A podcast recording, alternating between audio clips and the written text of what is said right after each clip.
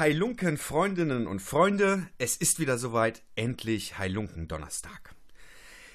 NR Vision hat mich gebeten, am Anfang auch noch ein paar Sätze zu mir zu sagen. Also ich bin Thomas, Theologe und habe mit Markus einst angefangen, diesen Podcast zu starten, Heilige und Halunken. Und wir reden über theologische und gesellschaftlich relevante Themen und Markus hat uns vor einiger Zeit verlassen und so habe ich jetzt die Möglichkeit, ganz, ganz viele neue Leute hier einzuladen und sie sprechen zu lassen über die Themen, die sie bewegen. Und ich bin ganz, ganz froh, dass heute Michelle da ist. Michelle, das habe ich schon im Instagram-Teaser erzählt, hat den Kontakt zu mir hergestellt über Facebook und wollte von seinem Projekt erzählen. Und als ich dann darüber etwas gelesen hatte, war ich ganz, ganz beeindruckt und habe gedacht, dass diese Gelegenheit will ich mir nicht entgehen lassen. Und so heiße ich dich heute herzlich willkommen, Michelle. Schön, dass du da bist. Wie geht's dir? Mir geht's gut. Ich freue mich auch, dass ich hier sein darf. Michelle, also wir, wir sehen es jetzt im Audiopodcast nicht, aber in deinem Hintergrund in dieser Zoom-Konferenz steht ein Schriftzug von Handicap, dann sind da so zwei übereinanderliegende Hände als Logo, zu Handicap. Von Handicap zu Handicap. Was bedeutet das? Womit haben wir es da zu tun mit diesem Schriftzug von Handicap zu Handicap? Ja, was bedeutet von Handicap zu Handicap? Also ich sitze seit meiner Geburt im Rollstuhl, habe eine rechtzeitige Spastik. Das ist zurückzuführen auf Sauerstoffmangel während der Schwangerschaft meiner Mutter. Und ich habe dieses Projekt gegründet, um anderen Menschen helfen zu können, genauso wie ich, in den eigenen vier Wänden leben zu können und nicht in eine Wohnform, betreutes Wohnen zu gehen, sondern einfach selbstbestimmt zu sein. Wie hast du das bis, also vorher gemacht, bevor du dieses Projekt hattest? Wie hast du da gelebt? Vorher habe ich gelebt bei meiner Mutter. Also die, meine Mutter ist alleinerziehend seit meinem sechsten Lebensjahr und ich habe mit meiner Mutter in unserem eigenen Haus gelebt und sie hat mich liebevoll und aufopferungsvoll betreut. Bist du das einzige Kind deiner Mutter? Nein, ich habe eine Zwillingsschwester ähm, und habe eine große Halbschwester noch. Habt ihr zusammen gewohnt in einem Haushalt? Ja, wir haben alle in getrennten Wohnungen gewohnt, also ich mit meiner Mutter und meine Schwester, meine Zwillingsschwester, die ist dann früher ausgezogen und dann habe ich mit meiner Mutter alleine gelebt. Oben meine Schwester in der Wohnung, oben drüber meine Halbschwester mit ihrem Mann, ihren Kindern und nebendran meine Großeltern bis zu ihrem Tod. Also die Eltern meiner Mutter. Und wie bist du da drauf gekommen zu sagen, okay, ich möchte da jetzt raus, ausziehen, ich möchte jetzt eigenständig leben? Ich glaube, von möchten kann man dann nicht sprechen, denn ich musste ausziehen. Meine Mutter wurde 2015 sehr, sehr krank. Ihr war der Darm gerissen, ganz plötzlich. Und wir hatten erst gar nicht die Vermutung, dass es so was Schlimmes ist.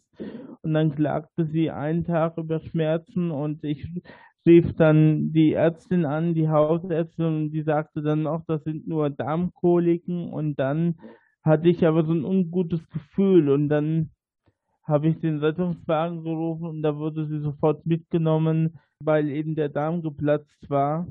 Und dann musste ich ausziehen, weil zu Hause gab es keine Möglichkeit, mich weiter zu betreuen, weil meine Schwester eben beide eigene Familie haben. Und dann habe ich gedacht, gut, wenn ich jetzt ausziehen muss, dann möchte ich gerne so leben, wie jeder andere Mensch auch. Also in der eigenen Wohnung, in den eigenen vier Wänden und völlig selbstbestimmt auch meinen Alltag bestimmen, wann und wie ich etwas mache. Ja, finde ich absolut nachvollziehbar. Um das ein bisschen besser verstehen zu können, vielleicht kannst du etwas darüber sagen, inwieweit du in dem Alltag eingeschränkt bist. Also wobei brauchst du Hilfe? Wo brauchst du Betreuung? Also ich brauche Hilfe natürlich bei Alltagsbegleitung bei Freizeitaktivitäten, bei beruflichen öffentlichen Terminen, sprich beim Autofahren, beim Reinsitzen, das Auto beim Rausheben, dann natürlich auch Hilfestellungen im Alltag, sprich beim, beim Kochen, beim Putzen, beim Anziehen, beim Waschen, ähm, also bei allem, was man halt eigentlich so macht. Und das hat jetzt bislang deine Mutter übernommen und jetzt, wer übernimmt das jetzt? Also seit vier Jahren lebe ich eigenständig mit Assistenz und mit einem Pflegedienst. Und jetzt seit zwei Jahren bin ich ja auch glücklich verheiratet und ähm, habe natürlich jetzt auch meinen eigenen Mann und Familie. Aber bis vor vier Jahren hat das meine Mutter übernommen, ja. Schön. Dann bist du frisch verheiratet. Herzlichen Glückwunsch. Ja, also äh, kann man noch sagen, ja. Also wir sind jetzt fast also anderthalb Jahre sind wir verheiratet und nächstes Jahr dann im Juli zwei Jahre. Cool, sehr schön. Wie habt ihr euch kennengelernt? Wir haben uns ganz klassisch über eine Internetplattform kennengelernt und dann haben wir so ein bisschen geschrieben, telefoniert und dann war das wirklich Liebe auf den ersten Blick und dann hat, hat äh, habe ich meinen Mann eingeladen und äh, ja, und dann haben wir uns auch sofort verliebt und das funktioniert wunderbar. Sehr schön. Und, und er ähm, ist mir natürlich auch eine große Stütze im Alltag. Ich meine, wir haben immer noch die Assistenz natürlich rund um die Uhr und auch Pflege, denn ich möchte ja unabhängig von Familie sein, aber trotzdem ähm, ist mein Mann auch für mich mental und emotional eine ganz, ganz große Stütze und hält mir auch sehr oft den Rücken frei, denn ich habe ja auch viele öffentliche Termine und sowas. Hm. Das ist also dein Hauptberuf, ne? Also das Projekt Handicap zu Handicap? Mittlerweile ja. Mittlerweile ist das mein, meine Haupttätigkeit, ja. Und hast du das gelernt oder bist du da einfach so reingestolpert? Ich bin einfach so wirklich reingestolpert. Also ich habe einen Assistenzmitarbeiter in meinem Team, der macht dann diese Pflegeberatungen und Beratungen, wenn es um Pflege geht und um diese ganzen medizinischen Sachen und ich mache halt diese Beratung mit Wohnungen und mit Assistenz, Assistenzsuche. Ich wollte, ich habe vor zehn Jahren hatte ich eine Karriere angefangen als Michelle Nummer 1, als Schlagersänger und die habe ich dann aufgegeben, weil mein Großvater an meinem letzten Auftritt verstorben war. Und das war für mich so ein tiefer Schlag, dass ich gesagt habe, ich ziehe mich jetzt wirklich völlig aus der Öffentlichkeit zurück und wollte aber dann wieder zurück mit etwas, was ich selber erlebe, wo ich selber Erfahrungen äh, gesammelt habe und etwas, um Menschen zu helfen. Und so ist halt dann eben auch durch das Schicksal meiner Mutter das Projekt entstanden und mein Auszug halt. Super spannend. Und konntest du von, von den Einnahmen deiner Schlagerkarriere leben? Nein, also ich war damals, hab das ja, ich war, hab das so mit 19, 20, 18 gemacht. Ich hätte sicherlich davon leben können, aber ich habe nur regional gesungen und habe viele meiner Auftrittsgagen gespendet an die Kinderkrebsstation, an die Deutsche Kinderkrebshilfe. Also mir war nie wichtig, reich zu werden oder viel Geld mit meinem Beruf zu machen, sondern mir ist es immer schon ein Anliegen, Menschen, denen es nicht so gut geht wie mir oder die viele Schicksalsschläge haben, zu helfen. Und deswegen habe ich das gemacht. Und ich finde, mit Musik kann man halt wahnsinnig viel verarbeiten. Absolut. Mir kommt da so eine praktische Frage. Und zwar hast du gesagt, dass du rund um die Uhr immer noch eine Assistenz hast. Und die kostet ja auch Geld. Wie finanzierst du? Also ich glaube, dass es unheimlich viele Familien gibt, die auch äh, einiges zu wuppen haben, aber diese Möglichkeit gar nicht haben, das finanziell umzusetzen, oder? Ich muss das nicht selber finanzieren. Ich habe ja auch eine Pflege, einen Pflegegrad, der einmal die Pflegekasse, sprich den Pflegedienst übernimmt. Und dann habe ich staatliche Eingliederungshilfen beim Land Hessen beantragt. Mhm. Also das kann man beantragen, der LWV zum Beispiel oder die Lebenshilfen oder Caritas, all diese öffentlichen Träger haben ja Möglichkeiten, in unterschiedlicher Art und Weise Menschen mit Handicap zu unterstützen. Und eben dann habe ich die Eingliederungshilfen beim LWV beantragt. Die haben dann geguckt, wie hoch ist mein Hilfsbedarf im Alltag, was kann ich, wobei brauche ich Hilfe. Und dann habe ich eben so ein quasi ein Stundenkontingent bekommen über 24 Stunden Betreuung, die ich dann mit Assistenzkräften abdecken konnte.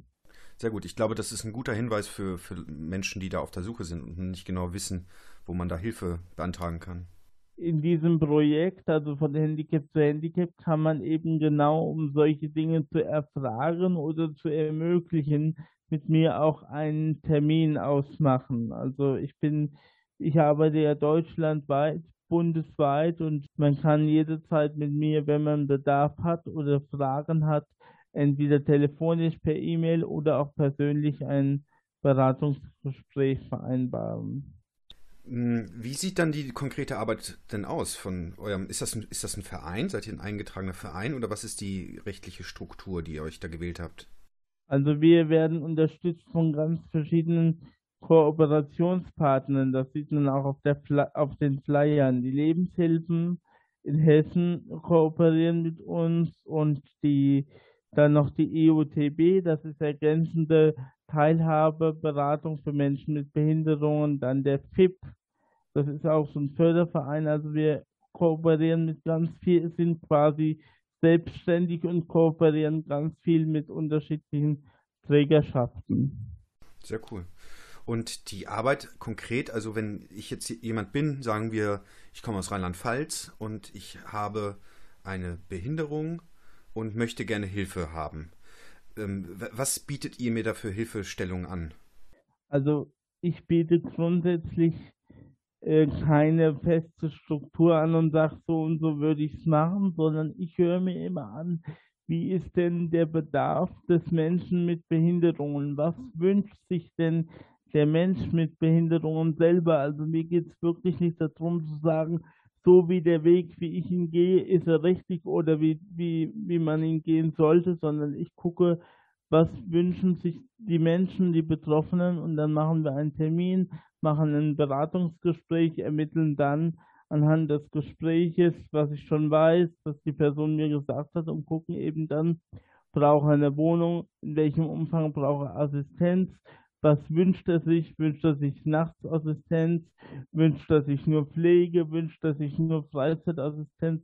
Das ist ja immer ganz unterschiedlich. Wir beraten aber nur Menschen mit Handicap, die selbstständig entscheiden können. Das war mir ein Anliegen. Also das heißt, ich würde niemand beraten, der jetzt quasi nicht selbstständig aufgrund seiner geistigen Sinne entscheiden könnte, wo die Eltern die Entscheidungen treffen, denn dafür gibt es ja auch so stationäre Einrichtungen wie eben die Lebenshilfe oder Caritas. Mir war es wirklich wichtig, von Handicap zu Handicap zu beraten und da muss natürlich klar sein, dass die Menschen für sich selber jeder eine eigene Entscheidung trifft, weil ich sage immer, Mensch ist Mensch. Sehr gut.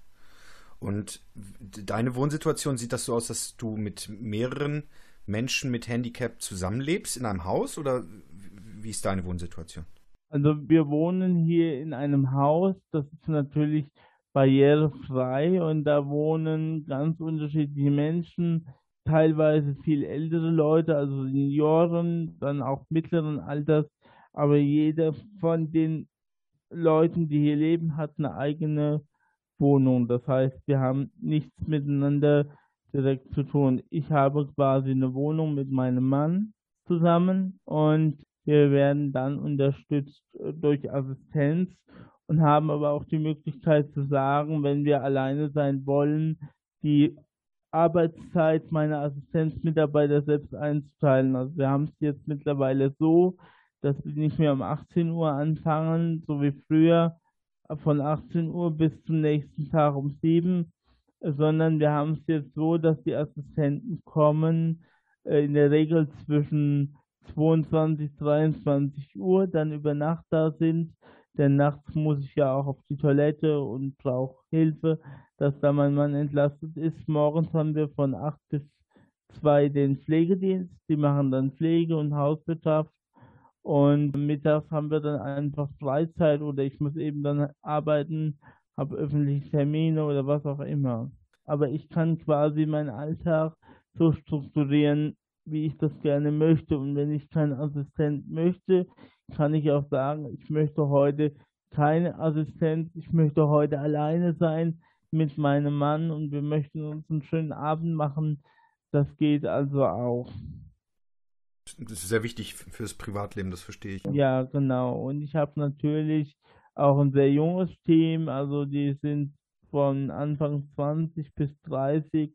Wir sind gestartet mit zwölf Assistenten an der Zahl, haben jetzt nur noch ein kleines, sehr schnuckliges Team aus vier Mitarbeitern. Das ist ganz entspannt. Das ist für mich also auch ganz wunderbar, weil ich mag sie alle vier unheimlich gerne.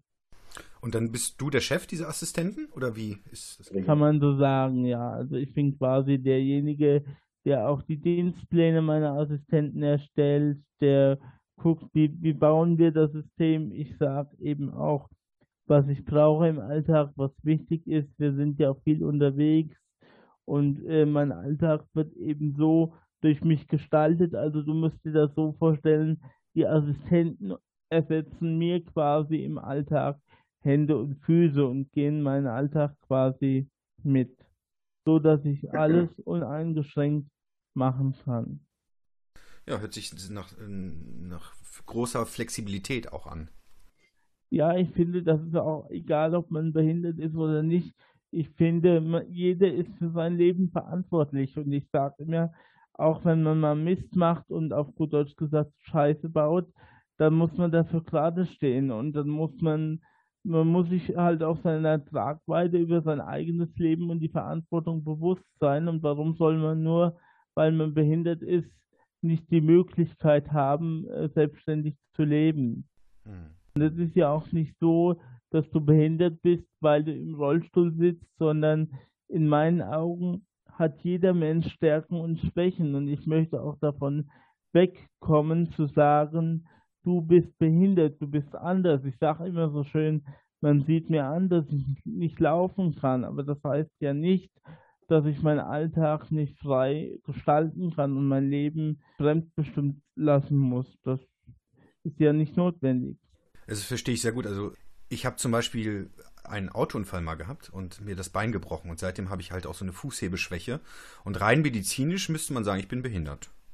So, ich, oder ich habe ein, eine Behinderung. Ich bin ein Mensch mit Behinderung. Wir können gleich nochmal über die Begrifflichkeiten reden. Handicap, Behinderung, weil wir die beide äh, verwenden. Das habe ich bei dir jetzt auch festgestellt und ich habe dazu noch was gelesen. Also das ist auch nochmal sehr interessanter Aspekt. Aber letztlich könnte man medizinisch sagen, ich bin halt körperlich eingeschränkt und damit bin ich ein Mensch mit Behinderung. Und das käme mir zum Beispiel nie in den Sinn, mich als solcher zu bezeichnen, weil ich halt mich nicht so fühle. Ne?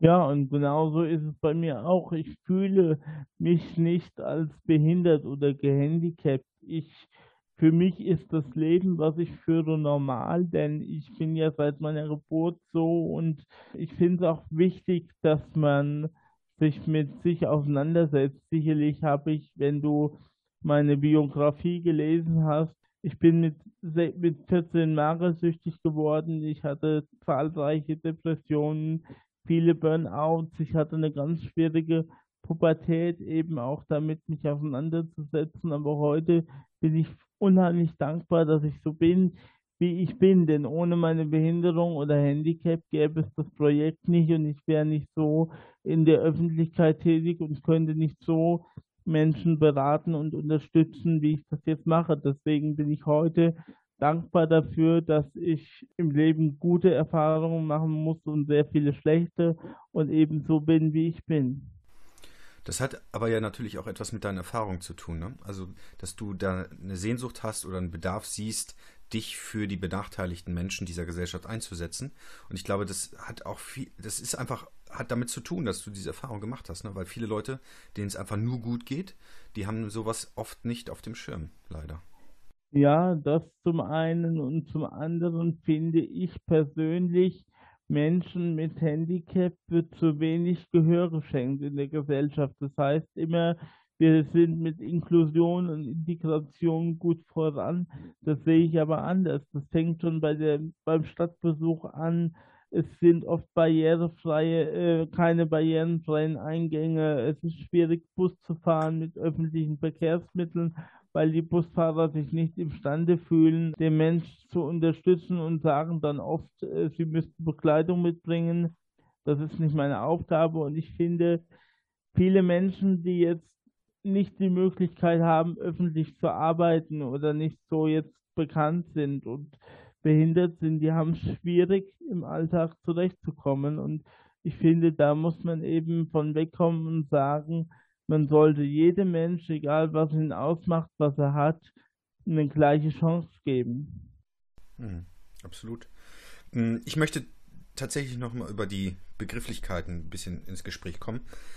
Also du sagst zum Beispiel vermehrt, dass du gehandicapt bist oder du empfindest ihn nicht als gehandicapt, aber du, du verwendest diesen Begriff des Handicaps, ne? Menschen mit Handicap. Ist das, findest du das besser als Mensch mit Behinderung? Ich finde, dass Menschen mit Behinderung oder behindert sein, finde ich so, das sagt aus, dich behindert etwas, du kannst etwas nicht. Und ich sage immer so, man kann mit Handicap heißt das nur, dass man gehandicapt ist und Unterstützung braucht im Alltag. Deswegen unterscheide ich immer zwischen Handicap und Behinderung, weil ich bin nur gehandicapt und brauche sicherlich Unterstützung in meinem Alltag, aber das hindert mich ja nicht, Dinge zu tun. Und ich finde auch, das Wort Behinderung, das klingt so abwertend, so abgestempelt, so halt einfach, damit kann ich mich nicht identifizieren. Das mag vielleicht auch ein anderer mit Handicap anders sehen, aber ich für mich finde das einfach sehr abwertend. Ich, ich, glaube, du kannst ganz viele Menschen fragen und erhältst unendlich viele Antworten auf, auf diese Diskussion. Ich habe einen Artikel gelesen, woher eigentlich das Wort Handicap kommt. Und das kommt ja eigentlich vom Hand in Cap. Und da gibt es verschiedene Mutmaßungen, aber ich fand eine Herleitung sehr, sehr interessant, weil sie von einer Sportspiellotterie herkommt. Und das war dann so, dass Menschen, die im Wettkampf, im sportlichen Wettkampf gegeneinander antraten, erstmal etwas bezahlen mussten, so eine Beitrittsgebühr gewissermaßen, Teilnahmegebühr. Und dann hat jeder Teilnehmer, jede Teilnehmerin, also vorwiegend waren es natürlich damals Männer, etwas in den Hut gelegt als, als Startgebühr gewissermaßen. Und das Gegenüber musste dann entscheiden, ob es das annimmt. Und dann musste man die Differenz dann immer noch ausgleichen mit einem Startgeld. Was kritisiert wird an dem Wort Handicap von dieser Autorin, die diesen Artikel geschrieben hat, ist, dass zuerst immer auf den besser gestellten Menschen geschaut wird und die Differenz muss der andere dann begleichen. Und das ist, also steckt in diesem Wort Handicap auch immer drin, dass dass, dass der normale Status erstmal das Gesunde ist, der Mensch, der potenziell natürlich alles machen kann. Und der andere Mensch wird über seine Differenz definiert. Und deswegen ist auch dieser Begriff irgendwie abzulehnen. Sie macht sich dann sehr, sehr stark dafür, von Menschen mit Behinderung zu reden. Dass sie dann diesen Begriff besser findet, das leuchtet mir dann auch nicht so ganz ein. Aber auf jeden Fall ist es ja so, egal welchen Begriff du verwendest, es wird immer äh, eine Differenz mitspielen und so. Und das ist also wirklich, finde ich, so das Tragische an dem Ganzen, dass man einfach nicht sagen kann, du bist jetzt Michelle und du hast Assistenz und Punkt, du bist Mensch. So. Also das könnte man ja auch sagen, aber das kriegen wir irgendwie nicht hin als Gesellschaft. Ja, das sehe ich auch so. Dennoch habe ich großes Glück gehabt, dass ich immer auch, ich sage immer Menschen, was ich darüber denke und wie ich denke. Und ich bin jemand, der grundlos ehrlich ist und meine Behinderung stand mir nie im Weg. Zum Beispiel, als ich ähm, Teenager war oder noch kleiner war, wurde ich manchmal auch angeguckt von Kindern, von Erwachsenen. Und dann habe ich irgendwann angefangen, in Geschäften, in öffentlichen Lokalen viel zu reden, dass die Leute merken, hallo, der kriegt, der sitzt zwar im Rollstuhl, aber bekommt alles mit. Wenn ich gucke, wenn ich ihn mustere, wenn ich ihn äh, schief angucke, wenn ich vielleicht lache oder so. Aber Gott sei Dank muss ich sagen, ist mir das sowas noch nie passiert, denn mittlerweile kennen mich ja sowieso ganz viele Leute auch durch Fernsehen und mittlerweile kriege ich eher ganz viel Lob und ganz viel ähm, Zuspruch für meine Arbeit und aber wenn ich natürlich Leute sehe, die andere Menschen mit Handicap fertig machen oder lustig machen, dann würde ich auch einschreiten. Hm. Also das, also es ist ja hier immer noch so ein religiöser Podcast und es gibt ganz, ganz viele biblische Geschichten, in denen auch Menschen Aufmerksamkeit zuteil wurde von Jesus Christus zum Beispiel, die Ausgrenzung erfahren haben, ne, aufgrund körperlicher, psychischer Einschränkungen. Hat das Thema Glaube, Religion irgendeine Rolle in deinem Leben?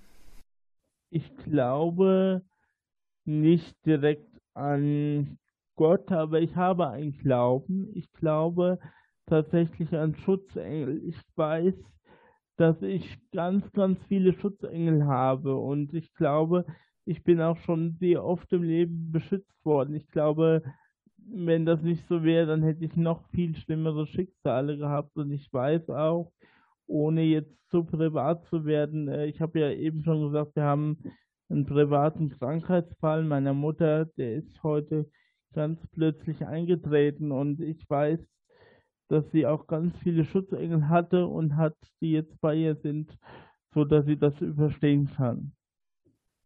Sehr hoffnungsvolles Bild. Ja, ich drücke auch die Daumen und bete dafür, dass, dass es deiner Mutter bald wieder besser geht. Schutzengel. Schutzengel sind interessant. Was ist deine Vorstellung bei Schutzengeln? Sind das Verstorbene, die du kennst, oder sind das andere Gestalten? Hast du da ein konkretes Bild? Nein, ein konkretes Bild habe ich nicht. Ich stelle mir nur eine, eine Gestalt oder so etwas vor mit ganz großen Flügeln, die einen beschützen. Und ähm, ja, und ich denke auch, und ich, ich glaube da wirklich ganz, ganz fest dran. Ich glaube auch zum Beispiel, dass ich meinen Mann kennenlernen und lieben lernen dürfte, das war auch ein Zeichen. Und dass mein Leben jetzt so wundervoll ist, wie es ist, ist auch ein Zeichen. Ich glaube auch, dass alles im Leben kommt, so wie es kommt und dass es gut ist, wie es kommt, egal ob es was Schlechtes oder was Positives ist. Ich glaube, alles im Leben macht irgendeinen Sinn. Beeindruckend, dass du äh, diese positive Wendung hast und diesen ganzen Optimismus. Also da würde ich mir oft, äh, also wenn ich das so höre, gerne eine Scheibe von abschneiden. Also ich muss natürlich sagen, das ist, ist etwas, was mir heute, wo ich heute wieder auf die Probe gestellt wurde, was mir schwerfällt. Aber ich glaube, optimistisch zu sein ist eigentlich das Beste, was man machen kann. Denn Kopf ins Sand stecken, das bringt, das, da kommt man nicht weiter. Ich weine natürlich auch sehr viel manchmal. Ich glaube auch, dass es gut ist, Emotionen zu zeigen, aber trotzdem niemals aufzugeben. Und das habe ich mir fest vorgenommen. Und wenn man aufgibt, sage ich immer so schön, man darf mal auf die ähm, man darf mal auf den Mund fallen, um es nett auszudrücken, aber man darf auch eine Weile liegen bleiben, aber muss natürlich irgendwann wieder aufstehen. Denn nur man selber ist für sich verantwortlich und kein anderer. Hilfreich finde ich bei, bei diesem Gedanken auch Humor und zu lachen und Witze zu machen. Und das ist auch ein Thema. Wie, wie stehst du dazu, Witze darüber zu machen, über Menschen mit Behinderungen? Also wirklich einfach Witze, die man erzählt, auf der Bühne oder privat oder wie auch immer. Das ist wirklich eine gute, eine gute und wichtige Frage, denn ich muss ehrlich sagen, dazu habe ich mir selber noch nie so irgendwie richtige Gedanken gemacht, aber ich persönlich fände es jetzt, glaube ich, nicht, nicht schlimm, denn äh, es gehört zu mir, wie mein Mund und meine Nase und meine Augen zu mir gehören. Ich glaube, man sollte auch damit humorvoll umgehen, weil ich kann es ich kann es nicht wegdrücken und ich will auch, ich selber wollte auch gar nicht mehr laufen können, ja, denn ich ja. bin so zufrieden, wie es ist. Ich wünsche mir nur eins für jeden von uns, dass man gesund ist und dass man in den Spiegel schauen kann und sagen kann, so wie ich bin, so bin ich gut, richtig und so bin ich glücklich. Das finde ich auch schön. Schöner Gedanke. Ich muss zum Beispiel auch sagen, etwas ganz Persönliches. Ich habe vor jedem Interview oder Fernsehauftritt, öffentlichen Auftritten, Interviews mich wahnsinnig stark geschminkt, weil ich dachte, das gehört zu meinem Erscheinungsbild. Und jetzt, heute und auch letzte Woche in einem anderen Interview habe ich wieder ein Statement gesetzt und bin völlig ungeschminkt, weil ich glaube, dass man so wie man ist gut ist und richtig und man muss sich nicht schminken, um etwas darzustellen, sondern man soll einfach so sein, wie man ist. Und solange man selber glücklich mit sich ist, kann man das auch auf andere natürlich ausstrahlen. Da kann ich dir nur zustimmen. Und das ist aber finde ich auch ein ganz großer Entwicklungsschritt, da angelangt zu sein. Also, weil ich das, also ich kenne das halt auch, dass ich gerne jemand anderes wäre oder besser aussehen würde oder schlauer wäre. das, das war wirklich ein langer Lernprozess und ich glaube, da, daran werde ich auch noch viel lernen und reifen müssen, denn oft kommt natürlich dann schon wieder mal so ein Gedanke, ach, ist das jetzt richtig, wie man es macht oder wie denken andere über dich, wenn du das machst oder wenn du das machst, wenn du so bist. Und dann denke ich wieder, nee, du bist ein Unikat wie jeder andere Mensch und du sollst so sein, wie du bist. Ich hätte noch tausend Fragen tatsächlich, aber ich sehe, dass uns auch ein bisschen die Zeit abhanden kommt. Ich möchte aber noch, dass du etwas über ein neues Projekt erzählen kannst, das du äh, in, in der Mache hast. Und zwar soll ein Buch erscheinen, habe ich gehört. Was ist da los? Ja, also das Buch soll erscheinen ich habe mir vorgestellt, ein Buch zu schreiben, äh, von Handicap zu Handicap. Ich habe einen wunderbaren Journalisten, der mich schon zehn Jahre begleitet, während meiner Karriere auch musikalisch begleitet. Der hat einen Internetblog, der heißt Mittelhessen-Blog.